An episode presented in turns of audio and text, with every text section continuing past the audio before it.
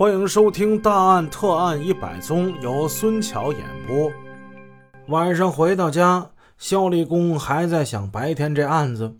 大老太太想表达的是什么呢？二孩子说过，他过去的这帮哥们之中，有一个人外号叫大担子。这个人带个大，昨天还有人看见他来着，和他有关吗？经二孩子和他爱人田妞检查，被抢去的有金戒指、金项链、金手链、现金等等，总价值约七万多元。但是保险柜里还有几个定期的活期的存折，还有存单，数目都不小，但是犯罪分子却没拿，说明犯罪分子是有一定作案经验的。不过在逃时。房门的暗锁没有撞上，凶器失落在现场，这些都能反映出犯罪分子心虚胆怯、忙中出错，或者就是受到了什么惊动。六三二号房间安装了防撬门，门上有猫眼儿，门框上有安全链儿这些安全防范都是二孩子给搞的。现在的他财大招风。夫妻俩在外经商，家里只留下一个六十多岁、体质虚弱的老太太，他们不放心。然而，犯罪分子还是进去了，这说明门是老太太主动给开的。难道是熟人作案吗？最先发现案子的是隔壁的一位姓夏的老太太。下午两点钟左右，他去按门铃。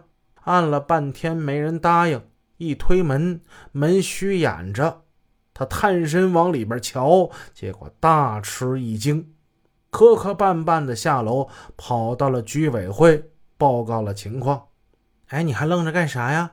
吃饭呢，一会儿就凉了。肖立功的老婆林淑琴伸手捅了捅他，指了指饭桌上的碗筷。啊，对不起啊，还是面条，就将就吃吧。米早没了。你答应了三回给买也没给买呀？肖立功驱散思绪，歉意的笑了笑，捧起碗，大口大口的吃起来。林淑琴打着哈欠向卧室走去，可是门外突然响起了敲门之声。敲门的不是别人，是两眼红肿的二孩子，他手里还拎着一个人造革的一个兜。肖队长。这里是三万块钱，一分钱也不少。二孩子把砖头似的一捆捆的钞票从兜子里就拿出来了，并放到桌上。肖立功当时那脸拉得很长。你这什么意思呀？你啊，肖队长啊，你别误会啊。上回呢，我送钱给你，你不要是吧？我是为了报答你之前借我钱的当年的事儿，然后你不要。我给你买纪念品吧，你又给我怼回来了。这回我我遭了案子了，我家遭了不幸了。为了给我妈报仇啊，我就想给你们刑警队啊拿点出场费。啥啥啥啥？这出场费可把肖立功给弄愣了。我我就盼着这案子早点能破。我我求求你们了啊！现在那啥歌星笑星出场，个个张嘴都要六七万块钱的。你们刑警队起早贪黑的出生入死，这么大个案子，给个几万块还还多吗？肖队长，我现在我有钱了，只要你们能把抢我家、杀我妈那王八蛋给我抓住，我不止这个数，我之后还有谢。说着说着，二孩子就哭起来了。肖立功知道，眼前这些钱对二孩子根本不算什么。在五爱市场，这二孩子现在已经有十个摊位了。而且全是大边大角，这个位置人流量很大，赚钱着呢。有人出价十万块钱对他一个摊位，他都不干。二孩子又说上了：“ 小队长，我们家的事你知道，我妈她呀，这辈子都没享着福啊。”二孩子说着说着，眼泪越流越多，哭得越来越伤心。过去呢，我不学好，小偷小摸的。他为我操心受累，现在我是出息了，有钱了，你说他呢，放着新衣服不穿，穿旧的；放着大米白面不吃，他吃窝窝头。现在我妈没了，看得出来被抢去一笔数目不小的钱财，二孩子并不心痛。最让他痛心的是慈母的惨死。小队长啊，你要是能把杀我妈的凶手给抓住，我给你们刑警队买一辆切诺基。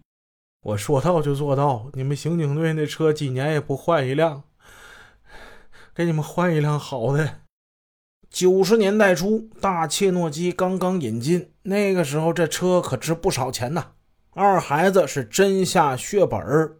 二孩子没有忘，肖立功最后一次抓他的时候，骑了一辆破旧的自行车在后边撵他，那破自行车的车链子给卡住了。肖立功还摔了一跤，好不容易才从后边把他抓住。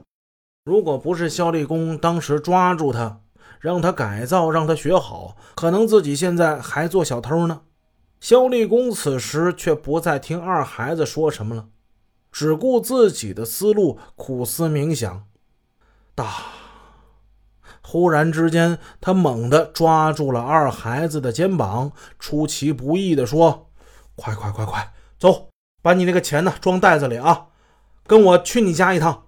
二孩子有点发懵，这是要干啥呀？连旁边的林淑琴都愣了。肖立功是突然有了一个想法，他为这个想法而兴奋，决定连夜重勘现场。他用电话叫来了梁波、叶军，同志们都说那是他的左膀右臂。肖立功重勘现场，这回他们会有新的进展吗？咱们下集再说。本集已播讲完毕，如果您喜欢，麻烦帮我点个赞。